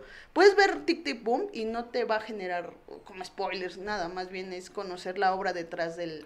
El artista detrás de la obra. Ahí está, Tic Tic Boom, disponible en Netflix, Netflix. desde ayer. Sí, y Eh, está protagonizada por Andrew, Andrew Garfield, Garfield. Y no, no confirmó el Spider-Verse. No ahí. confirmó el Spider-Verse. Eh, Miguelón, tu recomendación en plataformas de streaming, amigo. Para pasar a la parte de superchats que eh, yo no los voy a poder leer, salvo uno que anoté aquí, entonces para que los tengan ustedes ahí, creo que los tiene ahí Diana. Sí, Entonces, sí, sí. eh, Miguelón, les di una capturita para que no se me perdieran. También de Netflix, una serie que la neta está muy divertida y es por capítulos de 27 minutos, si no me equivoco, pero cada capítulo tiene como unos 5 cortitos, o sea, son como 5 mini capítulos. Se llama De Yakuza a Amo de Casa. Qué buena está, sinceramente me late un chingo. Es, es un anime de muy bajo presupuesto, o sea, tal cual este, los personajes a veces ni siquiera mueven los labios, hasta están intencionalmente hechos como si estuvieran, como si fueran figuritas de cartón, eh, basado en un, en un manga homónimo. Y de hecho como que han respetado bastante el estilo en ese sentido de, de la ilustración. Y me encanta porque es exagerar los tropos, ¿no? De, de la- del cine de Yakuza, ¿no? De las series de Yakuza, con esta forma eh, hiperdramática, ¿no? De, de hablar, de, de presentar sus temas, eh, pero siempre en cuanto a ser amos de casa, ¿no? O sea, si van a limpiar una mancha, es un enemigo que hay que derrotar. Y hasta se ponen a platicar con, con la mugre mientras están fumando un cigarro, ¿no? O sea, súper dramático, súper ¿Cómo se este, llama? ¿Puedes exagerado. De, de Yakuza a amo de casa. De Véanlo en japonés, o sea, tiene eh, su doblaje latino, pero yo la verdad es que lo veo en japonés porque además las voces exageradas, ¿no? Sí, claro. Es este algo, algo que se disfruta muchísimo. Y, y qué les digo, o sea, es, es algo como para pasar el rato hasta incluso en familia, ¿no? O sea, si son cortitos que te los vas echando si quieres en el celular, si dices, ay, no hay nada que ver, voy a poner un cortito de Yakuza Amo de casa y la verdad lo disfrutas un chingo, un chingo. Dory Like de Yakuza, amo de casa, disponible en En Netflix. Netflix. Yo les voy a dar una recomendación de Uy, Star Plus. cinco. No estamos patrocinados por Star Plus.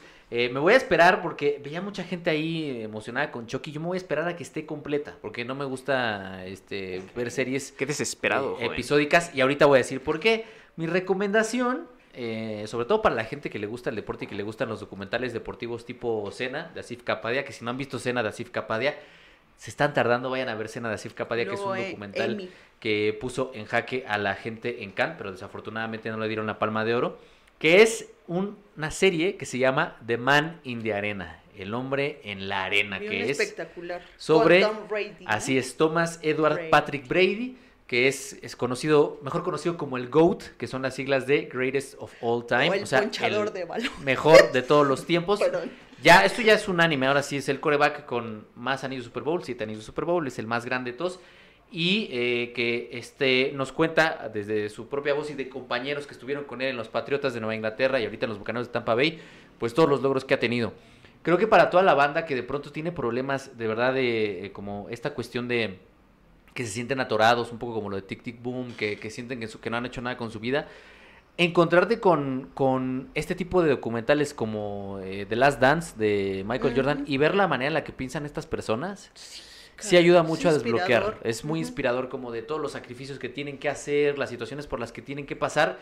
Y lo más interesante que me parece una ruptura que hay con respecto a The Last Dance, que en Last Dance era como de Jordan, era de... eh, y entonces me enojé y yo llevé a mi equipo y yo metí tantas y yo, yo, eh, Brady es muy de todas las intervenciones que tiene y eso es bien interesante, es, es trabajo en equipo, el equipo, el- mis padres, mis amigos, yo no soy solo, soy gracias a todas estas personas, eh, logré todo gracias a esta, o sea, es como esa mentalidad de equipo muy interesante y algo que tienen los, los documentalistas de NFL es que tiene una fijación con el tema militar muy marcada, ¿no? La batalla en las trincheras, la música militarizada, o sea, como que siempre está esa metáfora de que la NFL y la forma en la que se desarrolla el deporte, el fútbol americano es muy similar a la, a la guerra, a la Primera Guerra Mundial, que es la guerra de trincheras. Entonces hay muchas metáforas eh, militares. Y eso, eso siempre, si ustedes ven los documentales de America's Game en YouTube, que son los documentales sobre el Super Bowl, siempre está esa iconografía militarizada. Es muy interesante cómo ven los gringos la NFL. Entonces, vean, El Hombre en la Arena tiene estrate- estrategia, habla sobre estrategia, no solo de la NFL, sino militar, sobre un, la mentalidad de un güey que es el mejor de todos los tiempos y sobre historia del deporte, que es bien bonito. Entonces, Manning de Arena de Tom Brady. Y estoy ansioso porque es semanal. Entonces me caga porque ahorita estoy así de cuando sale el siguiente y cuando sale el siguiente. Y por eso no me gusta ver las cosas así. Sí, me sí, gusta sí. ya cuando están todas completas. Qué pero tan ansioso. eh, apenas va un episodio y la neta es que es un gran, gran, gran episodio. Además, siempre es un deleite ver las imágenes de archivos restauradas, güey. Es una Mm. maravilla. Entonces, Sí, Star eso es cierto. Star Plus. Eh, productor, productor, no saludé al productor al principio. Oye, sí, me siento muy ya mal. nos olvidamos Ahí está nuestro señor productor, nuestro querido Vic, que por lo que ven en el chat ah, lleva un trabajo impecable hasta el momento. No ha habido Eh, quejas. Muchas gracias eh, por eso, mi querido Vic. Eh, que la gente acá lo está viendo, quienes estén escuchando, pues tendrán que imaginarse la cara del Vic. Tenemos cortinilla de superchat, señor productor. Me dice el señor productor que que se escuche, que se escuche, por favor, que se escuche esa cortinilla. no, no. Dice que sí. Vámonos a cortinilla de superchats. Aún están a tiempo para dejarnos sus comentarios, sus preguntas. Y por ahí vi a alguien muy encendido. También nos pueden dejar sus mentadas de madre con todo gusto Sí, que vía superchat. snobs. Acuérdense que nosotros Eh, monetizamos hasta las nosotros mentadas de ya madre. estamos muertos, Entonces, eh, muchas gracias. Vámonos a cortina de superchat. Productores del podcast. Productores del podcast. Productores del Y la dejamos eh, Tres veces, si muchísimas veces Que- sea insistente. Bien claro que ustedes son productores del podcast. Eh, Diana, tú tienes todos los superchats, Sí. entonces tú vas a llevar esta Pues bonita cómo sección. no. Dale. Gracias, amigo. dale, Mire, dale. el primer super chat es de Super Aarón. Orozco por 100 pesotes. Muchísimas, muchísimas gracias. Dice, los veré al rato. Si hablan del tráiler y de Spider-Man, no se pongan modo Giorgio. eh, ¿Cómo se diría este apellido, amigo? ¿Cuál? Este, tus... A ver, pásamelo, pásamelo. yo So te lo digo. Carlos. Es, eh, ay, ya no veo, ya el 2020. Giorgio Soukalos. Ah, bueno, no sé quién es, pero dice, por favor, saludos a los tres y al chat. Saludos, este, Aarón, ¿tienes el siguiente, Miguel? Ah, Aarón. Ah, sí, Aarón Orozco.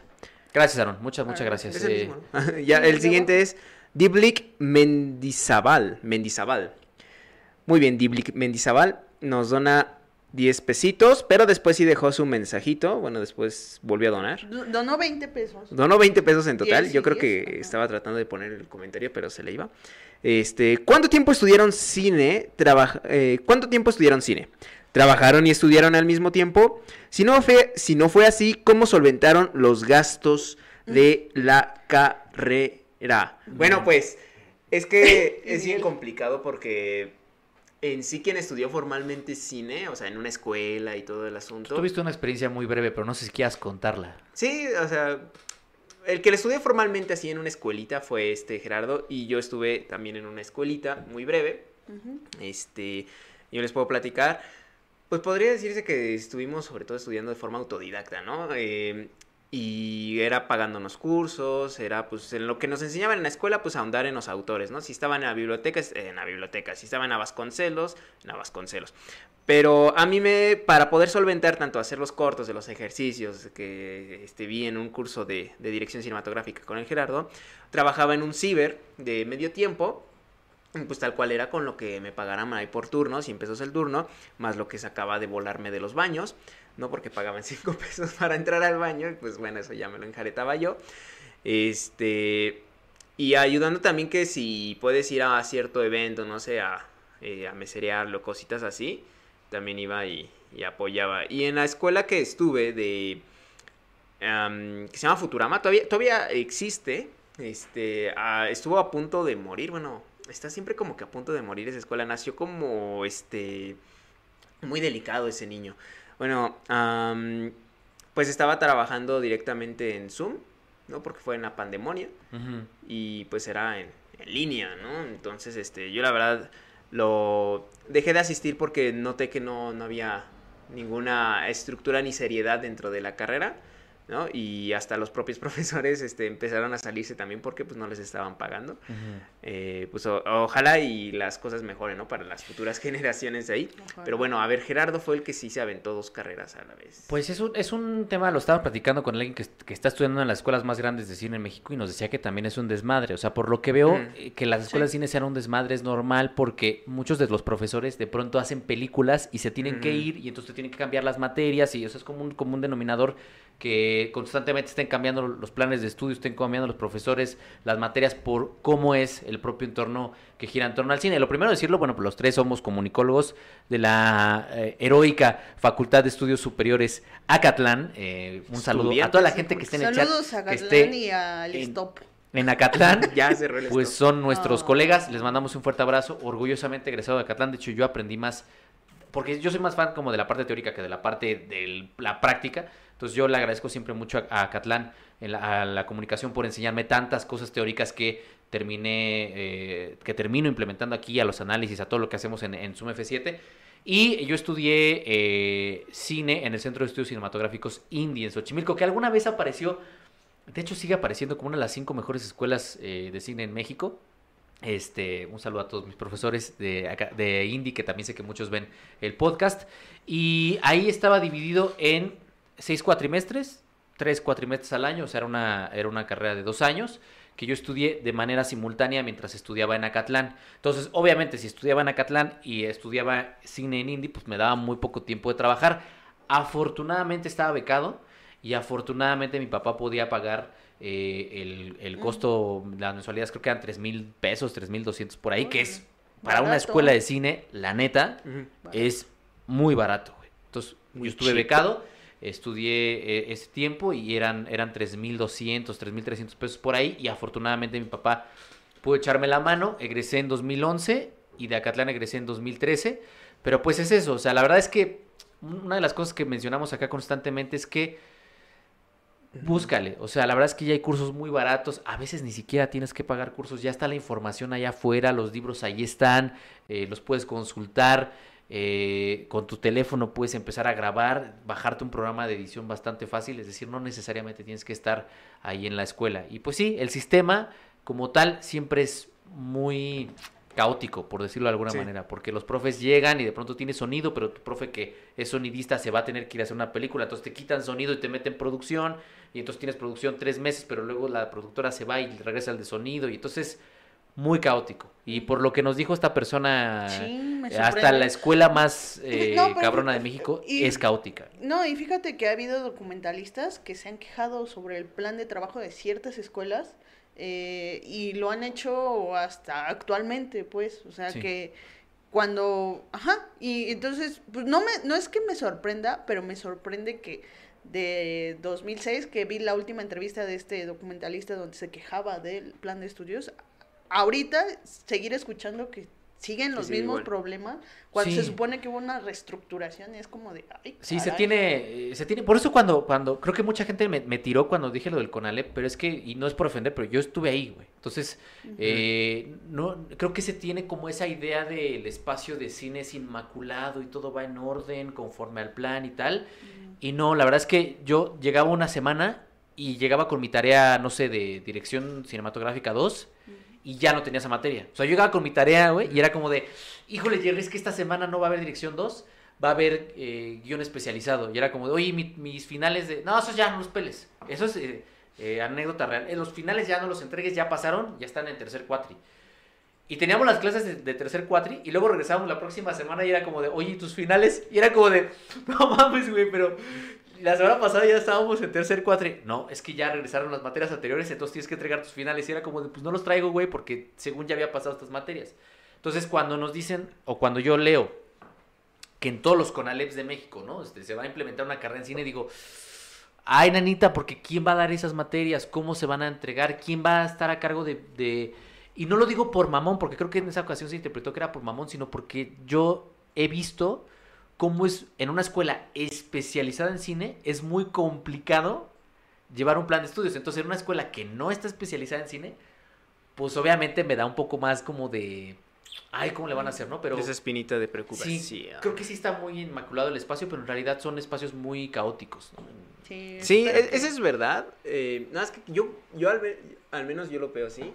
Creo que sí hay que tener criterio como para decir, esto sinceramente a la larga no me conviene, ¿no? O sea, porque es verdad que encuentras un equipo de personas que tienen intereses como los tuyos y a veces encuentras un equipo con el que puedas trabajar, pero cuando ni- no te dan ni eso, cuando la carrera se hace llamar técnica, pero no tienen las capacidades para, o sea, ni siquiera para agarrar algo, ¿no? Para enseñártelo, mira, esto funciona, si no lo vas a tocar, pero si no te van a dar eso, mejor en un tutorial, ¿no? O sea, mejor aprende inglés.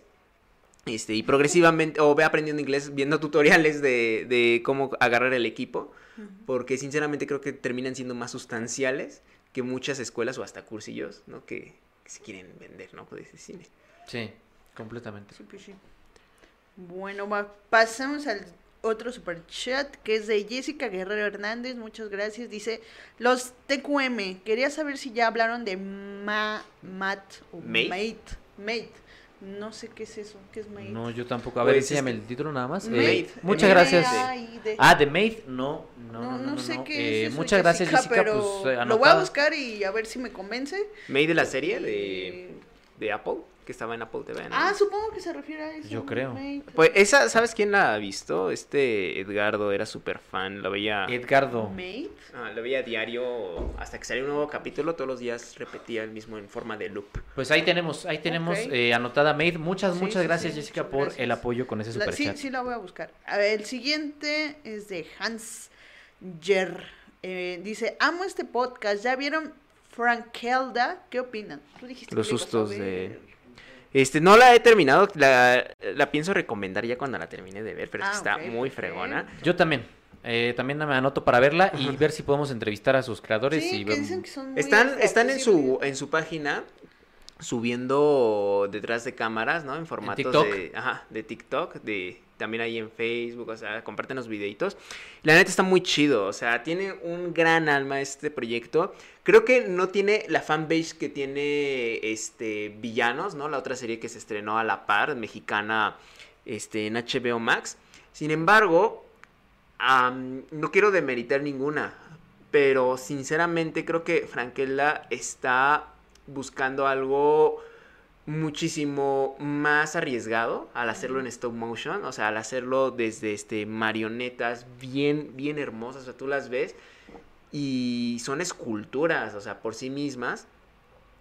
Y además lo- los guiones son, son este encantadores. O sea, sinceramente sí tienen una parte muy, muy hermosa dentro de, dentro de ellos. Y a, y a pesar de su sencillez, ¿no? O sea, creo que de hecho ocupan la sencillez en beneficio de, de sus producciones.